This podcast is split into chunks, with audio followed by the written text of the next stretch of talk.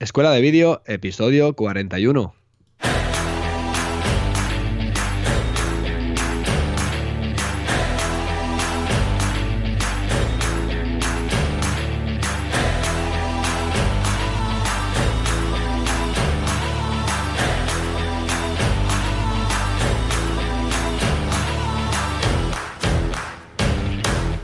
Y bienvenidos a Escuela de Vídeo, el podcast donde mi compañero Fran Fernández, propietario de FM Creativa y también de eh, y yo mismo, Cristian Adán de Grad Video y también, bueno, tengo un problema de identidad ahora mismo, no lo sé, os vamos a hablar sobre cómo nos desarrollamos nosotros mismos en este mundo audiovisual, de cómo hacemos las cosas y bueno, y cómo las podéis hacer vosotros.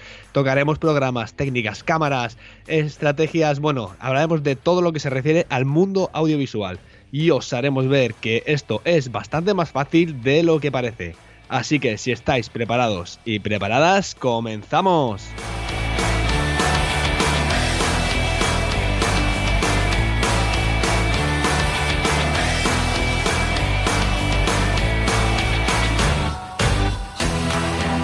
Muy buenos días, Fran, ¿cómo estás? Hola, buenos días. ¿Tienes problemas de identidad? Tengo problemas de identidad, tío. Estoy Rock Garden, grado de idiota. Estoy ahí a dos bandas, no. Estoy ya prácticamente metido de lleno aquí en el Rock Garden Studio. Así que estamos ahí dando, dándole caña. Ya tuvimos esta semana un proyecto en un motocross muy, muy interesante. Bueno, luego te lo cuento, luego te lo cuento, Fran. Eh, cuéntame, cuéntame tú, tío. Venga, hoy te dejo que me cuentes tú el tema de, los cursos porque, bueno, bueno, venga, te lo cuento yo. Que, que he arrancado presentando, venga, eh, me voy a tirar a la piscina. Pero, sabes, ahora mismo sabes bien quién eres, ¿no? El problema de identidad sigues teniéndolo más o menos claro, ¿verdad? No, y que sabes que las mañanas son muy malas también. ¿eh? Christian, Garden, Christian Garden eres, ¿no? te voy a llamar Christian Garden. El jardín de, Christian, sí, sí, sí. Así, así estamos. Bueno, total, nada, venga, Fran, eh, hemos tenido esta semanita en Escuela Vídeo dos clases nuevas. Hemos terminado el curso de, de sonido para vídeo en la que hemos visto la sincronización de audio, que aunque suena así muy sencillito, es una cosa bastante bueno, bastante compleja si nos metemos de lleno a modo profesional, eh, cómo trabajan los profesionales, los editores eh, de vídeo profesionales con, con, esta sincronización, con lo cual os recomiendo. Súper útil lo de sincronizar audio, bueno, sobre todo cuando estás, estás, grabando de micro, de, de la cámara y estás grabando luego con otro micro, eh, para quitarle luego, por ejemplo, el audio de la cámara y de quedarte con el del micrófono bueno, pues ahí sincronizando, supongo que te refieres a eso, ¿verdad? Eh, y dejarlo todo niqueladito y perfecto. Hay herramientas muy interesantes, muy chulas. Sí, además hablamos del código de tiempo y de un montón de cosas que, bueno, que también explico un poco cómo trabajan los editores profesionales, con lo cual eh, os recomiendo de verdad que le echéis un vistazo que es súper interesante. Y Fran, empezamos un nuevo curso. Esto cuéntalo tú, venga. Pues nada, hemos empezado eh, un nuevo curso de edición. Vamos a reseñar lo de edición de vídeo con DaVinci Resolve 15. Bien, bravo. Por fin llega DaVinci Resolve a Escuela de Vídeo eh, una aplicación, un pedazo de programa de editar para edición de vídeo eh, alucinante y lo mejor de todo que es gratuito. Bueno, hay dos versiones, hay una versión de pago y una versión gratuita, pero créeme, Chris, cuando te digo que con la edición eh, la versión gratuita, eh, más, tenemos más que de sobra, ¿eh? de verdad. O sea, creo que el 90% de los editores de vídeo profesional, profesional, pueden trabajar perfectamente con todas las funcionalidades que, nos aporta DaVinci Resolve. Y muy interesante porque, y lo reseño sobre todo, lo que vamos a hacer es trabajar con, con la edición, ¿vale? Porque DaVinci Resolve también, bueno, quizás debe más su, su fama y, bueno, en cómo se ha integrado ya eh, directamente en todo el entorno profesional de edición de vídeo, pues a todo lo que tiene que ver con el etalonaje, eh, irrumpió y con, eh, bueno, con una serie de posibilidades que la verdad que llamaron muchísimo la atención. Lo que pasa que esto lo vamos a dejar para otro curso, lo que vamos a ver es cómo editar con, con DaVinci Resolve y ya nos meteremos más detenidamente con, con el etalonaje. Y bueno, y en esta primera entrega, pues bueno, vamos a ver cómo trabajar con proyectos, eh, cómo configurarlos y bueno, la verdad que es bastante, bastante potente toda la gestión de proyectos y mm, a mí particularmente cuando, cuando me puse a trabajar con las primeras ediciones me llamó bastante la atención, ¿sabes? Porque me parece mm, potente y sobre todo muy cómodo. Me estoy refiriendo a la gestión de, de proyectos. Así que nada, para nuestros suscriptores, ahí tenéis ya la primera entrega y bueno, ya a partir de la semana que viene ya seguirán llegando nuevas, eh, nuevas clases. Bueno, Chris, ¿qué tal? ¿Tu semana? Bien. Ya me has contado que estás ahí on fire total, que estás ahí picando piedra a tope. Bueno, ya sabes que aquí eh, en este mundillo al final o, te, o, no te llaman en dos semanas o te llaman en una semana tres, cuatro clientes y tienes que estar ahí a tope. Sí, pero bueno, y, encima, con prisas, claro, exactamente. Así que al final es, una maldita locura. Nada, esta semana estuvimos grabando un motocross con Miguel Ángel Parra, que es aquí uno de los capos de la comunidad de Madrid en, MX3 o MX4, con lo cual bastante, bastante interesante. Y nada, ahora me toca hacer la edición de un proyecto, solamente edición, y este fin de semana tengo grabación y luego edición, es decir, proyecto completo. Así que... Ah, y luego, y luego otra vez, eh, ya más tranquilo, ¿sabes? O bueno, es que nunca se sabe. Luego de repente te llaman, te mandan un correo, oye, tal, no sé qué, tal, me hace falta esto, me hace falta para ayer, ¿no? Como, tal, como dices tú. Y es una maldita locura. Pero muy interesante, muy interesante. Estuvimos grabando aquí, además, eh, en Madrid el tema del motocross, que me gustó mucho porque, bueno, es otro tipo de deporte, además en circuito cerrado, con dron, con steady. Ahora vamos a hablar de esto. Esto es súper interesante. Y, nada, Fran, ¿tú, ¿tú qué tal? ¿Cómo te ha ido la semana? Bien, pues nada, eh, la verdad que ha sido relativamente medio tranquila eh, porque hemos estado comenzando a, a, filmar planos para el documental de, Toledo Desconocido y bueno, hemos estado principalmente eh, grabando en zonas en exteriores, mucho plano de recurso y bueno, gestionando temas de permiso que la verdad, macho, es que es increíble. Me ha mirado un tuerto, tío, porque todo lo que tiene que ver con la petición de permisos para acudir a, a, determinadas eh, localizaciones aquí en Toledo, eh, creo que habré pedido como seis, sí, seis, eh, seis localizaciones a diversas entidades que, que, las gestiones, que las gestionan, perdón, pues nada, todas han sido eh, negativas. Eh, bueno, también hay que decir que hay lugares que son de particulares, también me han dicho que no, que no se puede ir a grabar ahí. Así que nada, al final voy a tener que hacer un Toledo desconocido. No, bueno, a ver, afortunadamente, aunque vivimos en una ciudad pequeña, hay muchos, muchos lugares aquí en la ciudad que se prestan para, para, pues bueno, para abordar este tema. Pero claro, mm, yo tengo un guion ya más o menos establecido y, y bueno, eh, al final, pues claro, ¿sabes qué pasa? Que, que estos lugares donde se me donde he pedido permiso para ir a, a, filmar, pues he ido en otras ocasiones para, bueno, para hacer trabajos para otras empresas de aquí de Toledo y no he tenido nunca ningún problema. Pero eh, no sé, tiene que haber algún eh, por ahí algo, tiene que haber por ahí un, ¿cómo se dice? ay, que te echan mal de ojo, ¿vale? Ah, que, que, están diciendo, por lo que sea, están se está conformando todo para que al final no, vayamos a estos sitios. ¿no? La verdad que ayer por la tarde estaba un poco frustrado, tío, tengo que reconocerlo, porque era un, bueno, fue en un par de días, en cuestión de dos días, fue, eh, no, no se puede eh, y no podéis hacerlo. Y, fíjate, joder, lo que más me, llama la atención es que, de todas formas, Toledo es una ciudad muy peculiar, ¿sabes? Pero en cuanto ellos ven que ellos, vamos a dejar ahí entre comillas el ellos y un poco sin identificar a nadie en concreto, bueno, en cuanto parece ser que en cuanto ven que, vas a ganar dinero con eso, pues eh, les mola menos, ¿sabes? Entonces, pues, no sé, esto es un proyecto que ahora mismo estamos buscando financiación, seguimos buscando gente que, que, quiera colaborar, incluso estuvimos ahí planteándonos la posibilidad de, de hacerlo en plan crowdfunding, Pero no sé, tío, es que es, alucinante, es un poco frustrante. Y, bueno, bueno, a margen de todo esto, que no doy mal la chapa con mis frustraciones, pues ah, ya te digo, hemos estado grabando en exteriores, en lo que es el entorno de la ciudad, mucho plano recurso, el guion lo llevo ya bastante, bastante avanzado. y, nada, y luego por otro lado, pues eh, mm, trabajando también en una serie de, bueno, para un proyecto de un señor que se puso en contacto conmigo, de un cliente, porque necesitaba una serie de planos que yo tenía grabados de aquí también de Toledo y bueno es de una empresa de quieren hacer también una especie de documental y bueno para acceder una serie de, planos y modificarlos. Y bueno en este caso habría simplemente que hacer una cesión de, derechos y modificar un par de, cositas que me pidió y, bueno y luego por otro lado pues eh, me ha petado la página de Doc Travel Films ¿qué te parece Chris? ¿Cómo que te ha petado la página? ¿Qué has hecho? Sí, si entras ahora mismo en doctravelfilms.com, eh, te vas a dar cuenta que ya no tengo el theme con el que trabajaba antes, que era Adaba, Avada, perdón, eh, sino que tengo ahora mismo eh, un theme de Genesis porque en una actualización de Avada, pues se fue todo al garete. ¿quién, te manda?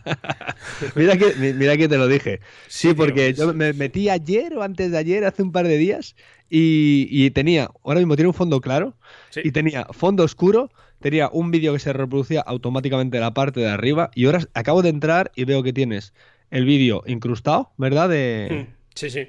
Pero no sé si lo has incrustado este de Vimeo directamente. Sí, sí, este. Y, tienes lo que tenías antes, pero con fondo, con fondo blanco y un poquito menos cosas.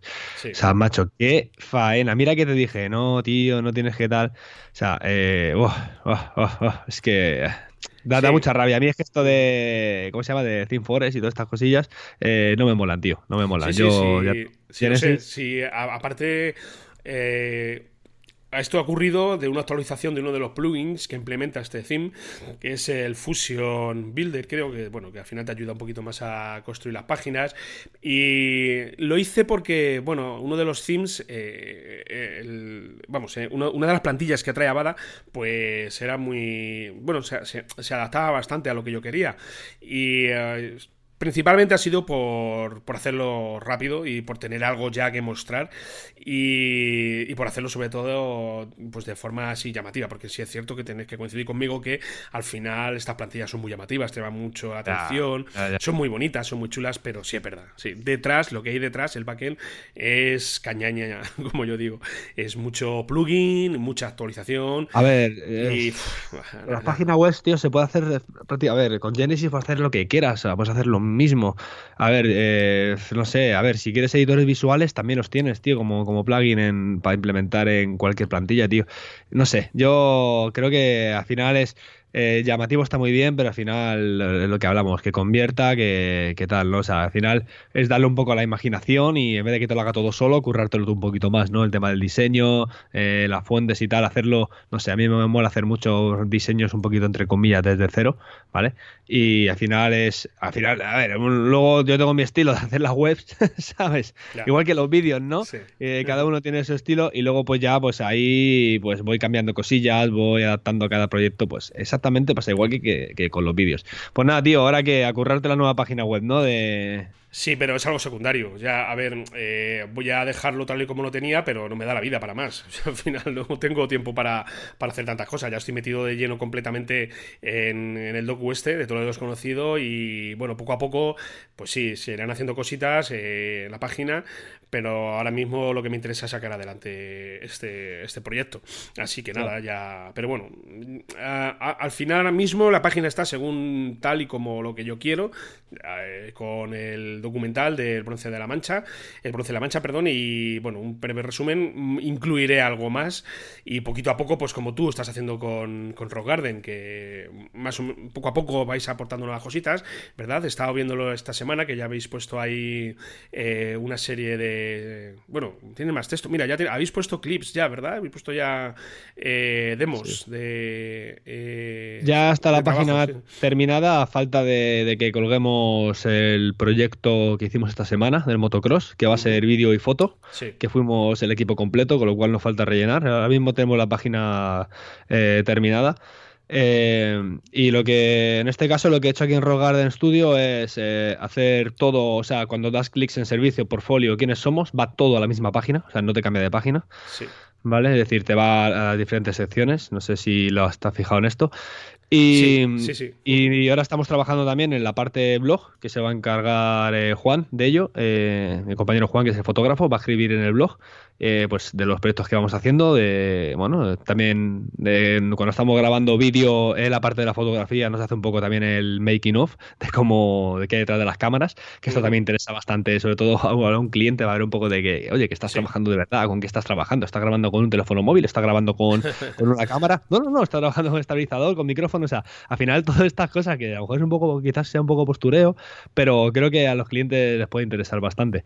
y Tenéis canal en YouTube, ya he visto, ¿no? También habéis, Tenemos canal de YouTube, pero no tenemos clips. O sea, lo que tenemos es los, el canal de YouTube. Ahora mismo los clips que hay son los que hay integrados en la, en la página web, que es un recopilatorio de lo que teníamos ya nosotros, ¿vale? De lo que, de lo que hemos llegado a hacer. Y ya en cuanto empecemos el primer este primer proyecto, ya lo vamos a abrir en público, en YouTube, en Rogarden Studio, en YouTube también, el de Motocross ya estará, ya estará en abierto. Cuando lo terminemos de editar. Sí, sí. Así que nada, oye, estamos ahí, vamos ahí poquito a poquito. Me, he suscrito ahora mismo a tu canal, o sea, a vuestro canal, mejor dicho. tenéis dos suscriptores. Bueno, bueno, pues nada, sí, pero no tenéis nada. Pero... No tenemos nada, no tenemos nada. Lo que tengo está enlaces ocultos que, que, los enlazo directamente a la página web, que son los vídeos que más o menos hemos ido haciendo este, en este año y tal. Y fotografías igual, fotografías. Tenemos aquí también las fotografías que, que, ha hecho el fotógrafo, bueno, y también eh, Jorge, que también hace fotografía. El, el, operador de drones, videógrafo, bueno, ya es un poco de todo. Es un poco lo, es el hombre de orquesta, sí, sí. Y también les hemos colgado aquí para que, bueno, que se vea un poco el tipo de fotografía que hacemos.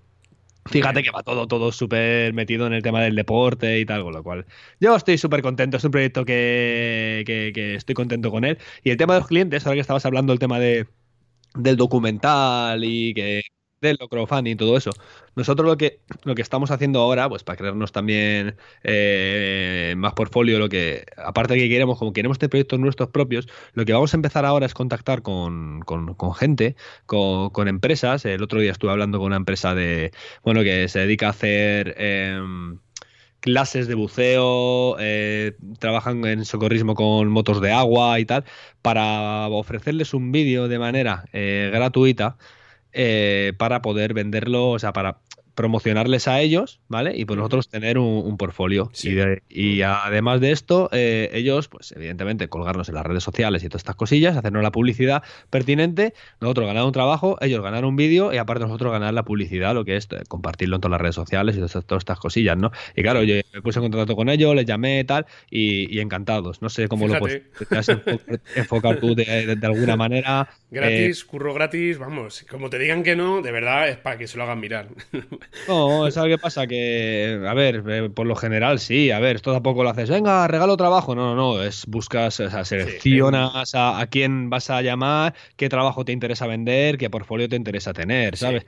Como si tú, no sé, Imagínate que en FM Creativa, en Doctor Films, eh, queréis hacer algo, a ver, no, no tanto como un documental, pero un trabajo pequeñito para que se os conozca y hablar con alguien, no sé, con turismo, de lo que sea, decir, mira, ahora hacer un video turístico, pero me tenéis que compartir en todas las redes sociales sí o sí, ¿sabes? Eh, y, muchas veces. Por eso. el problema.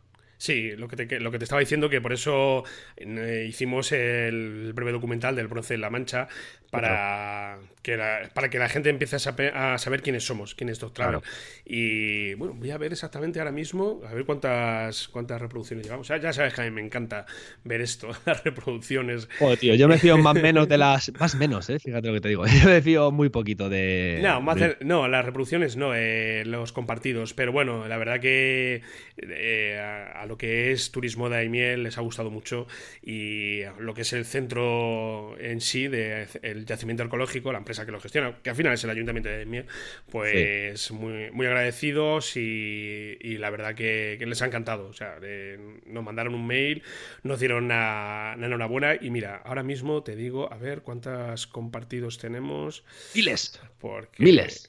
Eh, tenemos 364 veces compartido y reproducción, 10.000 reproducciones, Chris. Miles, miles, lo que te digo. 10.000 reproducciones, que lo que pasa es que ya sabemos lo que son las reproducciones. Estoy en Facebook, ¿vale? Eh, a mí lo que me vale son las 364 veces compartido. Esto, esto vale mucho, tío, vale mucho.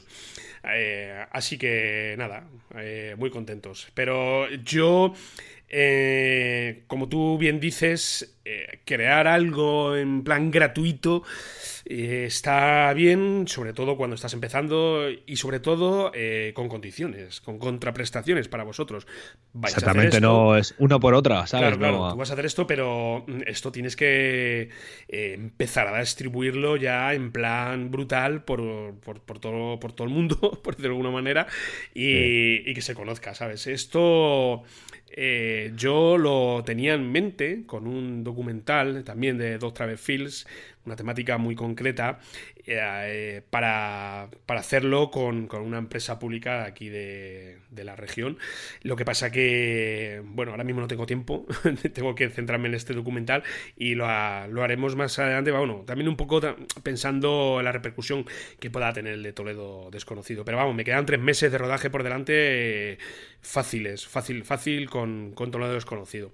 Pero... Es que, a ver, es un documental, no estamos hablando de ninguna tontería. Ya lo hemos dicho muchas veces aquí en el podcast, pero es que es, la verdad. Eh. Mucho curro, ya mucho curro. Esto, si lo quieres hacer bien, claro, si quieres hacer algo rápido, cutre, en, lo puedes, en una semana te lo ventilas, pero eh, si quieres hacer algo mm, potente y sobre todo que, refleje calidad y que, y que refleje sobre todo que la información que estás aportando es válida, eh, porque, por ejemplo, con el tema de Motilla del Azuero, al final, claro, tuvimos que documentarnos. Al final fuimos a arqueólogos para que nos dieran los datos más, más precisos y que no se hablara de, otras temáticas que precisamente este lugar, en la Motilla del Azuero, se presta mucho. Pues se habla mucho que si es el origen de la Atlántida, bueno, cosas un poco raras, extrañas. Y preferimos, sí, claro, preferimos ir a algo, algo que. Muchas gracias, eso de Atlántida. Sí, sí, hay un documental por ahí de National Geographic que habla de que este lugar probablemente tuviera relación con la Atlántida. Bueno, bueno, una. Y los, y los, y los Anunnaki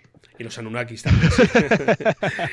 Entonces, eh, claro, tienes que ser serio también, ¿sabes? Sobre todo pensando hacia quién nos dirigimos. Y nos estuvimos documentando bien y, bueno, al final acudimos a los arqueólogos oficiales que nos hablan de este lugar como, como lugar eh, que realmente fue un, un, nacimiento, bueno, de la edad del bronce, eh, hace casi 4.000 años y, y todo pues tocado con mucho rigor y mucha seriedad. Así que, así que nada.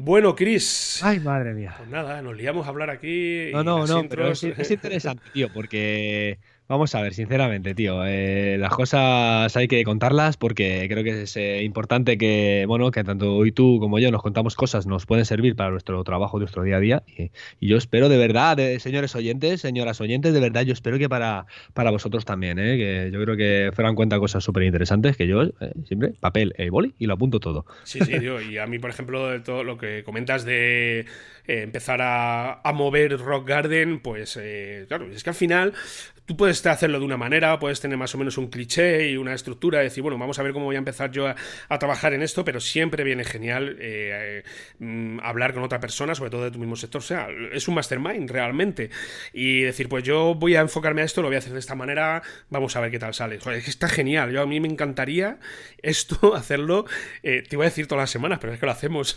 precisamente.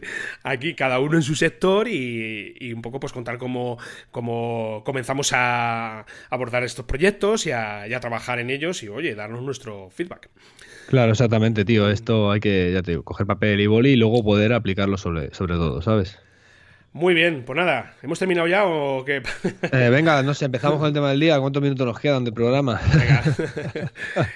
¿De qué vamos a hablar hoy, Chris? Cuéntame, cuéntame un poquito. Vamos a, mira, ya hablamos sobre un poco, eh, el episodio pasó hace dos episodios sobre el tema de Ronnie, pero hoy vamos a hablar un poco en general, eh, a trabajar con Steady, si vale la pena, no vale la pena, cómo lo hacemos nosotros y todas estas cosillas. ¿Qué te parece, Fran? Ah, pues bien, genial, genial. Venga, vamos a encarle el diente, ¿vale? ¿Vamos a ello? Venga, vamos.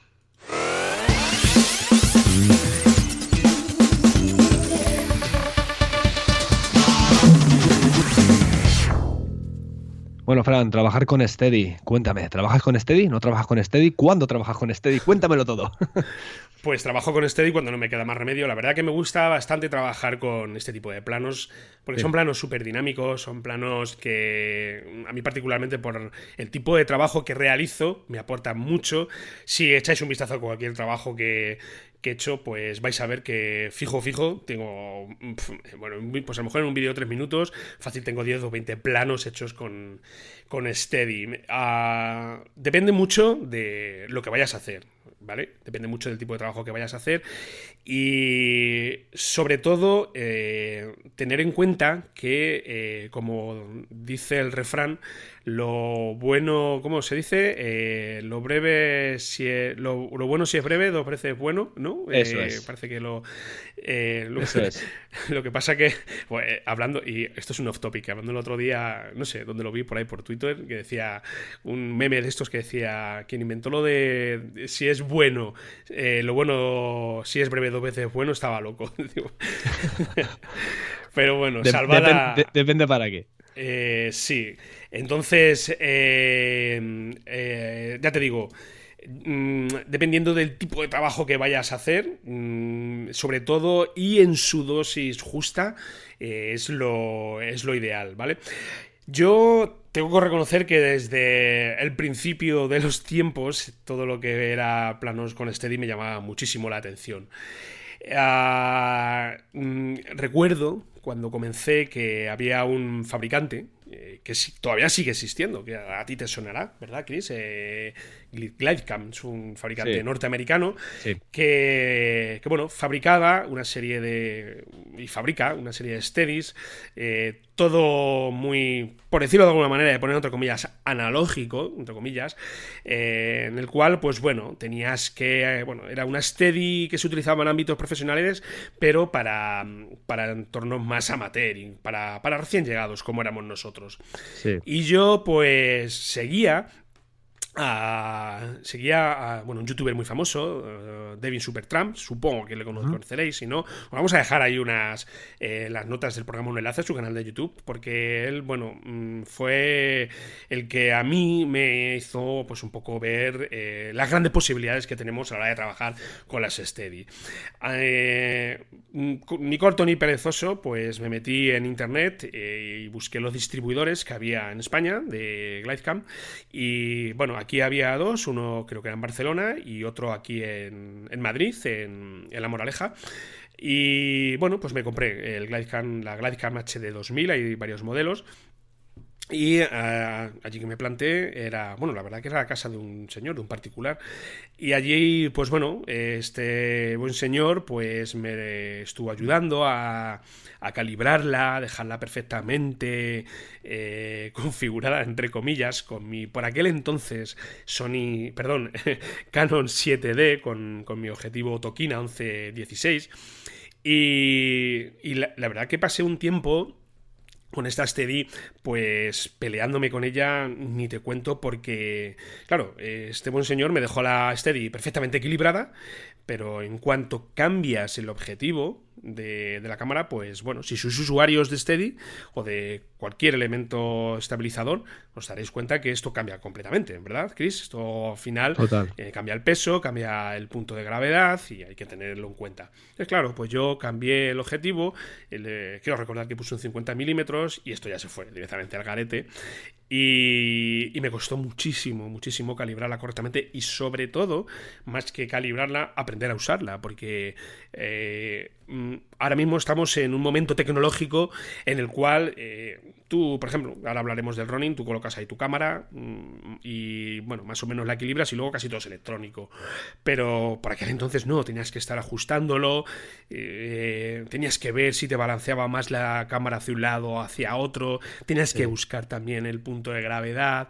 Bueno, era una auténtica, una auténtica odisea. Y ya con el tiempo, con el paso del tiempo, ya le cogí directamente el tranquillo y sobre todo a saber usarla, saber usarla cómo cogerla adecuadamente, cómo debes andar con, la Steady, porque esto no es llegar y ponerme a andar.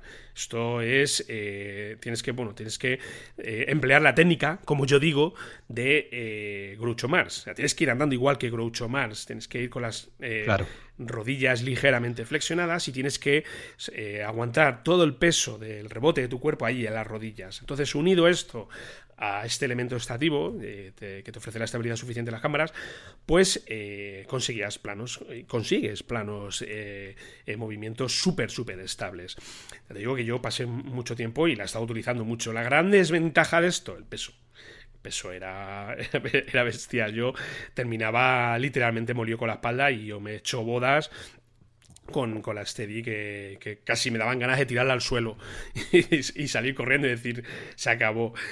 Eh, eh, no sé ahora mismo eh, cómo estará el mercado. Supongo que seguirá vendiéndose. De hecho, Chris, voy a echar un vistacillo. Voy a verla. Vamos a ver si, todavía se sigue.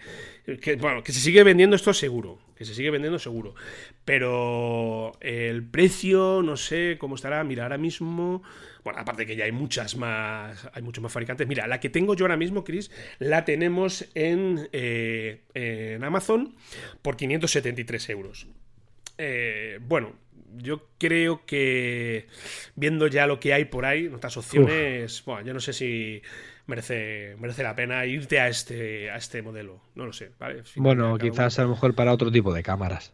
Sí, esta cámara, como mucho, pues creo que te llega a los 5 kilos, creo. Bueno, yo he tenido, he puesto ahí la, la 5D con, con el 16-35 eh, milímetros que tengo de Canon y no sé, 3 kilos, 4 kilos, yo creo que creo que está en torno a 3 kilos y medio aproximadamente lo que te soporta esta, este, este, modelo en concreto. Si no, te tienes que ir ya al HD 4000, ¿vale? Que es un poquito más grande. Mira, esta en concreto, eh, para videocámaras, entre 0,8 y 2,7 kilos. O sea que al final eh, está ahí, ahí. Entonces, eh, lo, bueno, lo bueno de esto es que no gasta batería. este, este modelo en concreto, igual que otros modelos como la Merlin, creo recordar que había y que hay un modelo que es Merlin. Merlin, ¿te suena? ¿Sabes cuál es? Mm, no me suena, de verdad. Sí, eh, fue muy, vamos, bastante famosilla en su tiempo. Y bueno, ya hay muchos, hay muchos fabricantes. Ya, por ejemplo, mira, yo ahora mismo estoy viendo la Flycam, que es bastante más, más barata. Supongo que al final eh, esto mm, incida en la calidad del, del acabado, porque por ejemplo la, la esto es robusto, es un, es un, iba a decir, dispositivo, es una herramienta muy, muy robusta, eh, la construcción se ve que, que está hecha pues para, para que aguante el paso del tiempo pero hay muchas más soluciones. La Flycam está ya, ya os digo, es bastante famosa también en entornos de, eh, videógrafos, así, en plan un poquito más en nuestro segmento. Y, y, hasta la fecha, pues estas han sido las reinas, hasta que han hecho acto de presencia ya estabilizadores electrónicos que la verdad que son súper cómodos, súper, súper cómodos, nos, eh, nos facilitan bastante la vida y que, bueno, yo di el salto de la, esta Glidecam a un fabricante de Taiwán, creo que es Taiwán o Corea del, Corea del Sur, que es Pilotfly, y tú eh, adquiriste una, ¿verdad? Una, un, tu Steadicam, bueno, lo que es la, eh, tu estabilizador digital, que era a través de un proyecto de, de crowdfunding, que no recuerdo ni el modelo, Chris, ¿cuál era el tuyo? Pues eres un Snopa, es un Snopa con dos dos o con dos pesos, ahora mismo no recuerdo. Espérate, te voy a buscar por aquí, tío, porque la tengo. Tengo una maletina aquí abajo. Aquí en directo, fíjate, ¿eh? Snopa con dos, con dos P's, Snopa con dos P's. Vale, un Moza Air. Eh, Moza Air es un Killing M. es que tienen tantos nombres. Lo voy a apuntar ahí en la nota del programa para que la gente lo vea. Y a ver, estoy súper contento. ¿Quieres que te cuente un poco? Sí, cuéntame, cuéntame un poquito, ¿vale?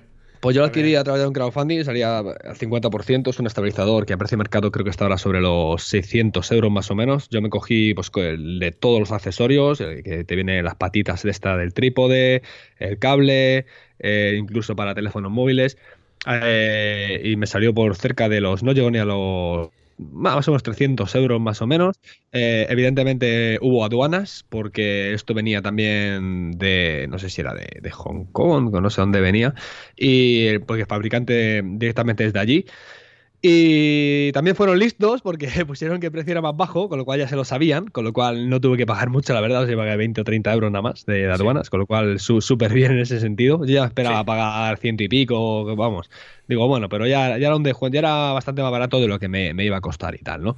Eh, y la verdad es que estoy súper contento porque tiene todo lo que un, eh, un gimbal de tres ejes, un cardan o, bueno, un estabilizador eh, tiene de hoy en día de los modernitos, ¿vale? Porque viene con su aplicación móvil, te hace timelapses, se calibra a través de la aplicación también, o sea, lo puedes manejar en remoto. O sea, es, espectacular y tiene, tiene tres modos eh, de grabación, eh, bloquea, bloqueando distintos ejes o sin bloquear los ejes de los tres que tiene. Con lo cual estoy súper contento. Sí que tengo que decir que, es de cámaras ligeras, para cámaras ligeras, es decir, es el máximo aguante que creo que kilo y medio. Y me acuerdo que al principio en algún podcast dije que, que con la Sony el 18105 que me lo compré a propósito el 18105 porque es un objetivo extensible, pero, o sea, digamos, con, con, foco, con focal variable, pero no es extensible, con lo cual para el estabilizador, para el estabilizador me venía muy bien. Eh, decía al principio que iba un poco justo de peso, es que no estaba bien calibrado. Va perfecto, le he metido más peso todavía, además ahora empecé con la 6000, ahora estoy con la 6500, la 6500 pesa como, como ciento y pico gramos más que la 6000, o sea, tiene más cacharreo dentro de la cámara, con lo cual, eh, mentira, o sea, va, va igual, va bien, va bien calibrado, va espectacular. Fran, te voy a contar porque a mí me, molesta, o sea, cada vez más, antes iba a, grabar con mochila a todos los lados, además sabes que yo hago eventos al aire libre, casi todo, casi todo, eh, iba con la mochila, con los objetivos, con micrófono, con, con toda la porquería ahí metida, con las baterías, y he querido minimizar, ¿no? Y claro, minimicé y me, empecé a ir con una pequeña riñonerita que tengo con las baterías y las tarjetas y, cámara, y cámara en mano. Y ya más o menos eh, cuando tengo que hacer un cambio objetivo, pues ahí sí que debe, sí que tengo que llevar una, especie de riñonera más grande que tengo, una especie de mochila lateral que tengo. Pero lo que no quería es llevar el mochilote grande, tío, porque si me fuera a mitad del campo y tuviera que utilizar mucho cacharreo, pues, pues sí, pero como más o menos hago grabaciones de entorno controlado, no que sean grabaciones controladas, que es distinto, pues me quise deshacer de la mochila. ¿Qué pasó? Que adquirí el, estabilizador. Y estabilizador, la verdad es que es un bicho que ocupa, ¿no? Y al principio, pues iba ahí con la mochila, lo sacaba, lo ponía, lo quitaba otra vez. Claro, cada vez que desatornillas la cámara de, del estabilizador, pues tienes que ajustarla exactamente al mismo punto para que quede bien calibrado y todas estas historias, ¿no? Al final, eh, yo cubro muchas veces eventos deportivos y lo que hacía esto me hacía perder tiempo, eh, iba pues eso, eh, me pasaba que, que, me perdía cosas y tal, y dije, mira, ¿sabes qué? Digo, no lo voy a desenganchar. Con lo cual, en el modo, es que este estabilizador tiene dos modos de anclaje. Uno es el típico que vemos que se queda así como de pie, como si fuera un trípode, eh, que es el que todo el mundo conoce y vemos en las reviews. Y otro es que girando el mango eh, lo puedes llevar, eh, digamos, como si fuera un, maletín, ¿vale? Y vas grabando como si fuera un maletín, no sé si me explico. Y de, este, de este otro modo, que es como yo, casi todo lo grabo así, porque claro, fíjate, este, este mismo miércoles pasado que tuvimos la grabación del moto cross, eh, grabo a ras de suelo, o sea, eh, no me interesa mucho cogerlo como si en el modo trípode, entre comillas, puedo llamarlo de alguna manera. entonces sí que lo he llevado de la otra manera. De esta manera lo que puedo hacer es con el estabilizador apagado, apoyármelo en el antebrazo izquierdo y trabajar sin desenganchar la cámara. Con el objetivo, con el 18105 me apaño. Em, ¿Cambio de objetivos? Sí, pero lo que suelo es, eh, si trabajo con un 50 o, con otro tipo de objetivo, lo que hago es al final es no utilizar el estabilizador para estar calibrando el GAUSS por 3, porque al final las grabaciones que hago, ya te digo, son express, no, no me puedo perder nada y tal. Em, te voy a contar mi última experiencia porque te podía contar un montón de historias que me han pasado con el estabilizador, pero fíjate, este miércoles pasado lo que me pasó, que me dijo mi compañero, oye, me traigo el un Crane, no sé qué, eh, no sé si sacarlo y tal. Y le dije yo, mira, como tú veas, yo llevo el mío. Porque ¿Cuál tenéis? ¿El Siyun Crane 2 o el, o el 1? Eh, eh, no, el Siyun Crane 2. Eh, dice, saco el sillón 30, dije, como veas, yo voy a ir con este sí o sí, porque ya he cogido la costumbre de trabajar con tal y como te he comentado, Fran, y digo, yo voy a ir con este tal. Y me dijo, bueno, pues mira, no lo voy a sacar porque una de las eh, cosas malas del Sijun Crane, de, bueno, del Sijun Crane, del, del que, del que probaste tú, ¿cómo se llama? Ronin S y todos estos que son estabilizadores súper grandes y que no son, o sea, si te tienes que desplazar mucho, correr y mucha, o sea, necesitas un descanso al final, necesitas tener el maletín cerca, guardarlo, descansar, porque no puedes estar eh, ocho horas seguidas eh, con, agarrando eso porque te vas a, vamos, te vas a partir los brazos directamente, te van a salir contracturas, ¿no? Entonces, ¿qué pasa? Yo la ventaja que con el mío, como están ligeritos, para cámaras ligeras, pues que lo, puedo llevar, ¿vale? Y lo puedo agarrar como si fuera, un maletín y correr, desplazarme, hacer con él lo que quiera sin cansarme en exceso, aunque sí que te digo que me canso. Total, que dije, que mira, que no lo lleves, que lo voy a llevar yo el mío y tal.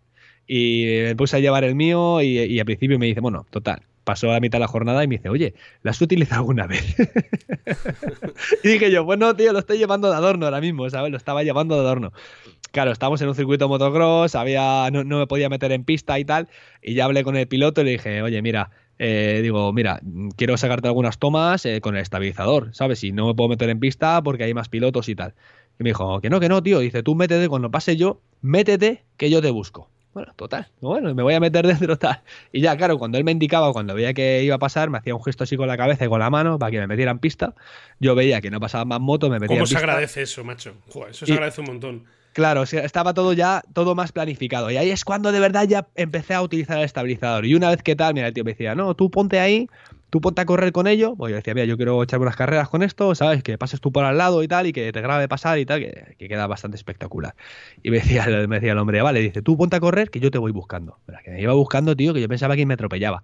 Yo decía, no sé si me he metido mal en pista, o sea, no sé si me he metido mal, o, o, y el tío se le ha ido la moto y, va, y me va a atropellar, pero te lo juro, Fran, me pasaba a 10 centímetros. Y ahí es cuando de verdad empecé a poder explotar eh, el, estabilizador. Que ya te digo, las tomas que, que, saqué las vamos a poder ver en el vídeo motocross de Rock Garden Studio. Estar todos muy atentos. Pero sí que las vamos a poder ver porque han quedado bastante espectaculares y las vamos a incluir sí o sí.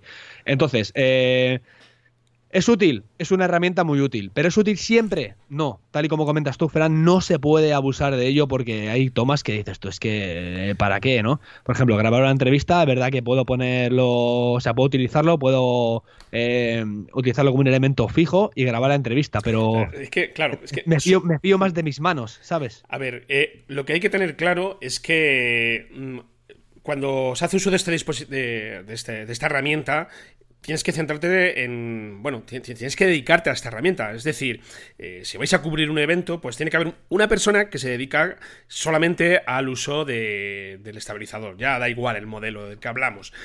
Porque eh, sí, tú puedes llegar, puedes acudir a un evento y decir, venga, me lo voy a comer todo con mi Sijun Crane 2 o con el tuyo, con tu modelo.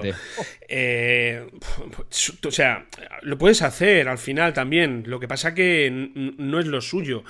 Porque, mm, eh, por ejemplo, si vas a cubrir un evento de tres horas o de cuatro, cargar con este, eh, con este cacharro encima, pues es, es, es, demoledor, terminas literalmente Entonces, por ejemplo, yo lo extrapolo a mi caso, pues eh, cuando salimos a filmar para, para, cualquier, por ejemplo, el, el documental que hicimos de, de, la motilla, de la Zuer, el primero que hicimos para otra vez Films, pues bueno, nos llevamos el estabilizador y lo que son los planos única y exclusivamente de estabilizador, lo dejamos para el final. El resto del tiempo estuvimos trabajando con, otra cámara, con otro cuerpo de cámara y con un trípode. Y luego, bueno, con otra cámara también de, para segundos planos, para contraplanos y demás.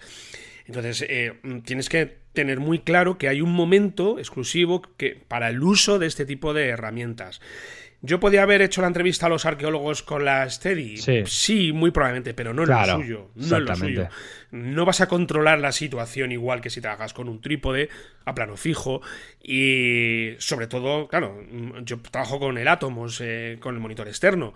Eh, trabajas también con micros eh, que van directamente a la solapa del entrevistado y que los conectas al Atomos. Tú imagínate eso, a ver cómo te lo comes también con un estabilizador. Entonces, cada cosa es en su momento y sobre todo saber si lo vas a necesitar para el tipo de trabajo que, vas a hacer. Yo fíjate, Chris, yo incluso he hecho mm, he dividido jornadas por. Bueno, afortunadamente eh, vivo aquí, o sea, cuando tengo que abordar, tengo que hacer trabajos aquí en mi ciudad, pues puedo planificarlo bien, de esa manera. Al final puedo coger y decir, mira, mañana voy a este sitio y voy a hacer solamente planos de Steady y luego ya tranquilamente ya haré todo lo que tiene que ver con planos fijos y con planos de, trípode. Entonces, eh, al final, bueno, eso te da más ventaja, pero claro, tú vas a cualquier tipo de trabajo, de evento y, quieres hacerlo así, tienes que tener muy claro o que tienes una persona que trabaja eh, todo el plano, todos los planos de Steady o mm, organizarte el tiempo de tal manera, que decir, esto lo hago ahora, lo hago después, pero no vale para todo, no vale para todo. Aunque muchas veces sea, sea tentador el decir, venga, voy a, voy a hacerlo todo con, con esta herramienta, como tú, como tú bien decías. Vale, Fran, pero ahora la gente estará pensando, vale, pero eh, yo voy solo, eh, soy videógrafo independiente, tal, y claro, utilizo, sí que utilizo Steady y tal, y lo hago todo yo. No, tampoco, ni quiero, o no tengo la posibilidad, o no quiero eh, trabajar con nadie, quiero trabajar solo. ¿Cómo lo hace esa persona? Al final tiene que hacer un poco de, pues, lo que estamos hablando, de, de hombre orquesta. Sí, tienes que hacerlo de hombre orquesta y sobre todo planificar muy bien el trabajo Oye, que yo lo he hecho, ¿eh? eh no, no, yo, yo, lo hago, yo lo hago. Eh, eh, o sea, si vas a, por ejemplo, el tipo de trabajo que tú vas a hacer, para lo que tú vas a hacer en concreto, es muy chungo.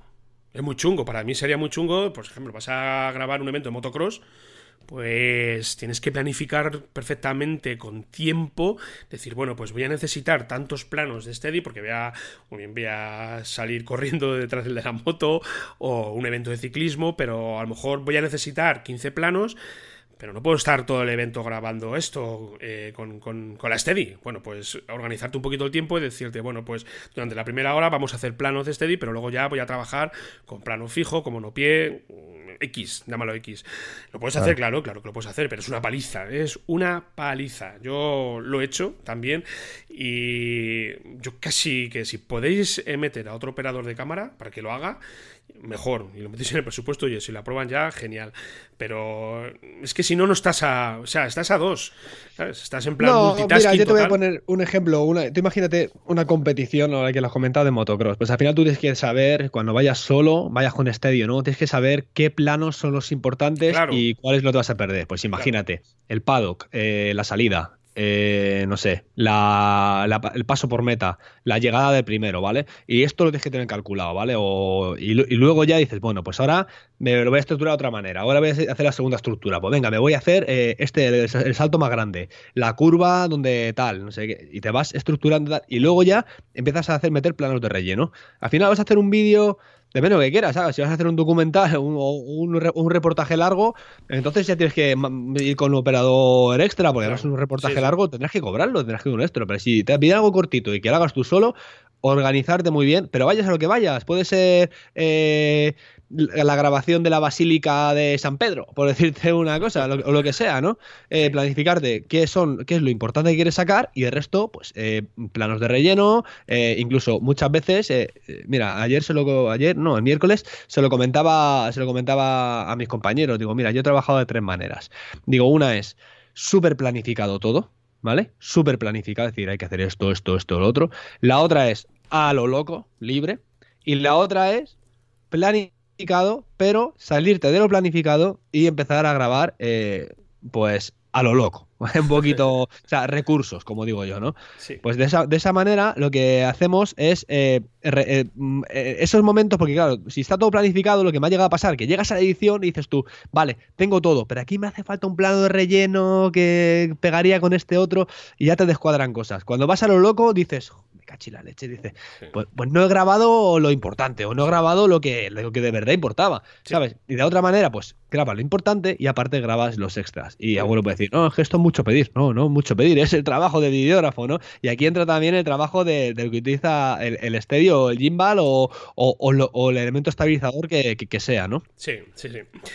Eh, por repasar, si te parece, Chris, un poco lo que nos encontramos en el mercado, yo, bueno, ya os he hablado aquí del Ronin S, sigo aquí en mi lista de espera, pero estoy viendo que al final eh, lo que voy a hacer es pedirlo directamente a la web, lo tengo reservado a través de, una tienda aquí de, Madrid, pero estoy viendo que ya en 5 o 10 días hábiles eh, ya llega. Eh, directamente pidiendo desde la web. Así que lo que voy a hacer es pedírselo a la web. Vale 10 euros más que el sitio este que, que comentaba, pero no me parece la pena, ¿sabes? Es que si costara un euro y fueran 10 más, vale. Sí, sí, sí, que tiene. en el mercado, ya, eh, ya te digo, hay bastante ya soluciones. Esto ya está eh, al alcance de cualquiera. Quizás a día de hoy el más famoso es este, el Ronin ese. Es un, es un estabilizador a que pesa, pesa lo suyo, pesa un poquito. Carga, o sea, ya con cámara, ya fácil que te llega a los 5 kilos. Te permite trabajar con cámaras hasta 3,6 kilos. Y es eh, uno de los estabilizadores que a mí particularmente más me gustan porque tiene eh, algo que me parece un detalle que, en el cual no ha caído, vamos, yo hasta la fecha no he visto a nadie que lo haya hecho. Y es, ya lo comentamos en, hace un par de episodios, la cámara está eh, ubicada en un punto en el cual tú puedes ver el visor. no sé que tengas una, cámara que te permita desplegar el visor lateral, pues como las Canon o incluso las Panasonic, pero por ejemplo nuestras Sonys con las que trabajamos pues la tuya, no sé, Chris, pero la mía, la Alpha 7S, eh, te permite simplemente eh, cambiar, o sea, ubicar el visor. Eh, bueno, no, no, lo puedes sacar fuera, puedes inclinarlo, pero desde su posición, no puedo sacarlo a un lateral. Y eso de que tú estés grabando algo y que no estés viendo lo que estás grabando, mm, a mí no me cabe en la cabeza.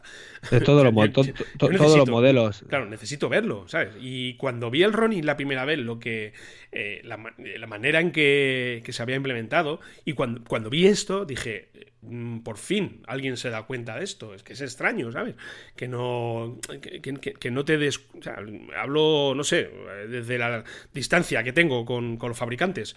Eh, pero no sé, cuando estás desarrollando, cuando estás diseñando este modelo, pues piensa que necesitamos ver lo que hay en la pantalla, no sé que lleves un monitor externo no, yo, eh, Fran, yo, sí que lo veo con el, con el estabilizador. O sea, al final, al final como, ¿sabes qué pasa? Que yo trabajo, como te he comentado, con el estabilizador como si fuera una especie de maletín. A ver si consigo encontrar una foto o hago la foto o lo que sea para que veáis. Eh, seguramente tenga algún, algún recurso de, este fin de semana que, me hayan grabado, hecho una foto trabajando con ello. Eh, lo voy a buscar, a ver si lo logro encontrar, lo colgamos a nota del programa. Entonces, yo al trabajar con el estabilizador abajo, abajo, yo abro la pantalla, la despliego en la Sony hacia arriba y estoy viendo lo que estoy grabando. Claro, pero tienes que bajar el estabilizador.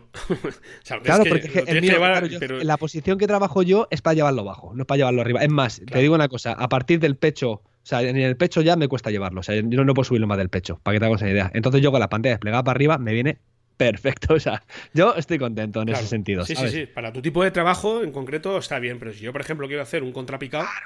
O quiero hacer un plano eh, eh, pues no sé, sí, un contrapicado, mismamente, pues yo mm, no lo veo, no lo veo, Entonces, son detallitos que al final, a ver, sí lo veo, sí lo veo, pero lo veo, no lo veo como yo quisiera verlo realmente. Exactamente, sí, Entonces, sí, al final, pues, eh, son detallitos que a mí personalmente, pues me, me, hacen que me decante por un modelo u otro. Luego ya más allá del Ronin S, ya tenemos el Ronin M, que yo he trabajado también con él y es un estabilizador de cámara muy aparatoso. Está genial porque nos permite ya trabajar con modelos de cámara más pesados. el control de la estabilización es, brutal, es muy bueno. Lo que pasa es que yo lo veo más destinado a producciones sobre todo más top, más potentes y sobre todo para trabajar en entornos controlados. O sea, que al final tú te presentas en una boda con Ronin S, que lo puedes hacer también. He visto gente trabajando con el Ronin S en bodas. Pero ya es distinto, ¿sabes? Ya es otra manera también de, de, enfocar este tipo de trabajo y sobre todo pensando en tu espalda. Sobre todo pensando en tu espalda y pensando la cantidad de hora que vas a estar trabajando con él. Porque yo con el Ronin M estuve trabajando mm, una tarde entera con su parte de la noche y cuando lo dejé en el suelo eh, tenía la espalda destrozada, digo, destrozada. Dije, esto no es para mí. Lo siento mucho, está genial, pero esto para algo eventual, pues puede, puede venir bien, pero prefiero. Yo, también depende, ya digo, del tipo de, trabajo y de cámara con el que trabajes, pero yo en mi caso eh, no, lo necesito, no necesito tanto. Y luego ya hay otros modelos también, eh, precisamente de, de, DJI. Eh, no sé si has tenido la ocasión de ver el Osmo Mobile, Chris. Es un, es un estabilizador, digamos, para orientado a otro sector más amateur más amateur. Eh, que bueno, lo que. Bueno, yo de hecho tengo uno, tengo un Osmo eh, normal, no es el mobile, que lleva ya su camarita integrada. Está bastante interesante porque, bueno, eh, mm, la calidad de la imagen ya a día de hoy, cualquier cámara que nos encontremos es bastante buena. Súper portable, está muy bien pero al final también tenemos que pensar en, el tipo de producción que vamos a hacer. Y este, el Osmo Mobile en concreto, eh, es muy famoso, sobre todo la última versión que han sacado, la versión 2, porque por poco más de 140 euros, 150 euros creo que está, ha bajado, me ha metido un bajón respecto al primer modelo que sacaron el año pasado, pues eh, nos estabiliza la imagen de, nuestros smartphones, de nuestros teléfonos móviles. Necesitamos trabajar con la aplicación de, DJI.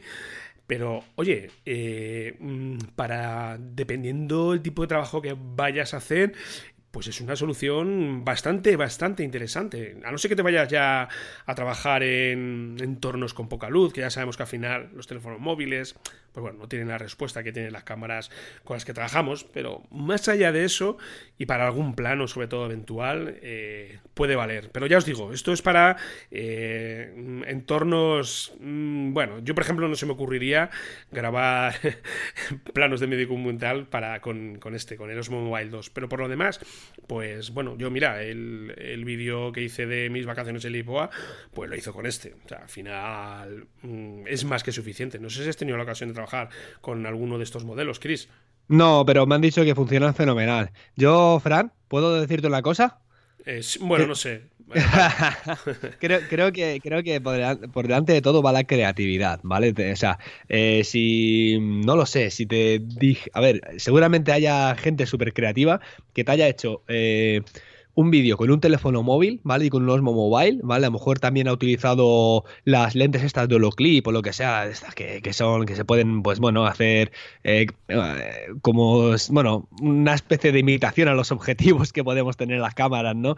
Eh, y, seguramente pues hayamos visto algún que otro vídeo que, sea bueno y no sepamos que está grabado con, teléfono móvil, ¿eh? También te lo digo. Evidentemente, una cámara buena nunca, nunca, te va a nunca te va a decir, o sea, al final te va a dar otras, otras opciones eh, mucho más avanzadas, ¿no? Que de las que te puede dar un teléfono móvil. Pero bueno, ahí está, la creatividad de cada uno. Sí, sí, al final esto es como todo. Yo he visto por ahí vídeos eh, espectaculares con, con, con, teléfonos móviles que dices, ole, chapo, y ahí es donde lo que tiene más, lo que tiene más mérito. Pero bueno, ya afortunadamente creo que estamos en un momento en el cual ya, esto se ha democratizado mucho. Esto hace unos años, ¿te acuerdas, Chris? Eh, una steady, tenías que gastarte 6.000 pavos ahí con tu chale. bueno, bueno, era tremendo. Y ahora, afortunadamente, por suerte o por desgracia, no sabremos, eh, esto ya está al alcance de cualquiera. Exactamente. Bueno, Fran, yo creo que, no sé, vamos a ir cerrando ya porque, bueno, se nos va a echar la hora encima, no sé cuánto tiempo llevamos, ya vamos a hacer la hora ya de programa más o menos, no lo sé. Sí, sí, llevamos ya casi 50 minutos yo creo. Bueno, pues vamos, vamos a ir cerrando ya y yo creo que es suficiente. Además que el programa anterior fue bastante más cortito. Este ha sido un poquito más largo, no hemos llegado a la hora. bueno, contarnos, que, nos cuenten los oyentes si les gusta esto o más corto, más largo, que nos lo cuenten. Sí, si quieres ya como último eh, consejo, si estáis pensando en compraros un estabilizador de imagen, eh, sobre todo tener muy muy claro mm, el uso que le vais a dar, en qué situación, en qué momento. Eh, echad un vistazo ahora mismo al mercado. Eh, tenemos el primer modelo, por ejemplo, el Sillon Crane. Ya lo he visto yo por ahí a 300, 400 euros. Hay modelos más baratos.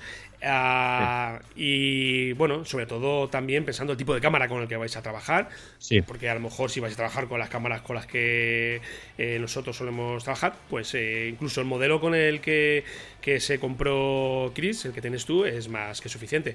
Yo trabajo con, ¿eh? Sí, yo trabajo con Pilot Fly también. Es una herramienta que está bastante interesante. Eh, bueno, al final creo que mm, tenemos mucha suerte porque todo lo que hay en el mercado nos puede solventar la papeleta bastante bien.